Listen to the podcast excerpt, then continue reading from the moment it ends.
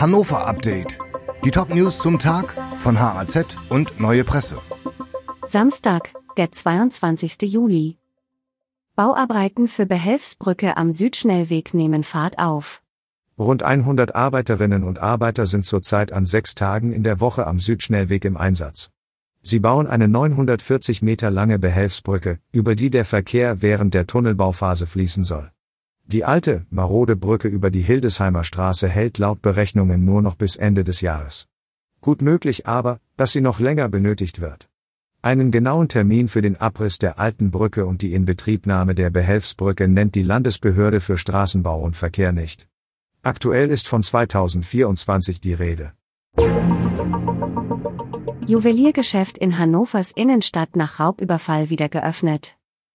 Mehr als eine Woche nach dem Raubüberfall in Hannovers Innenstadt hat das Juweliergeschäft Altintas wieder geöffnet. Die Täter sind indes noch nicht ermittelt, obwohl es ein Video von ihrer Flucht auf Fahrrädern gibt. Bei dem Überfall auf das Geschäft an der Georgstraße fiel mindestens ein Schuss. Ein Mitarbeiter wurde lebensgefährlich verletzt. Nach Auskunft der Polizei musste der 39 Jahre alte Mann erneut operiert werden. Culture Candela treten beim NDR 2 Plaza Festival auf. Das Line-up für das NDR 2 Plaza Festival ist komplett. Culture Candela werden am 8. September bei der großen Open Air Party auf Hannovers Expo Plaza auftreten. Das haben die Veranstalter, Hannover Concerts und der NDR, am Freitag bekannt gegeben. Headliner im Herbst ist Peter Fox. Darüber hinaus stehen unter anderem Elia Golding und Rita Ora aus Großbritannien sowie Lokalmatadorin Lea auf der Bühne. WM-Spieler Ondua kehrt nach aus bei Hannover 96 nach Genf zurück. Kameruns WM-Spieler Geel Ondua kehrt nach zwei enttäuschenden Jahren beim Fußball-Zweitligisten Hannover 96 zu Servette Genf zurück.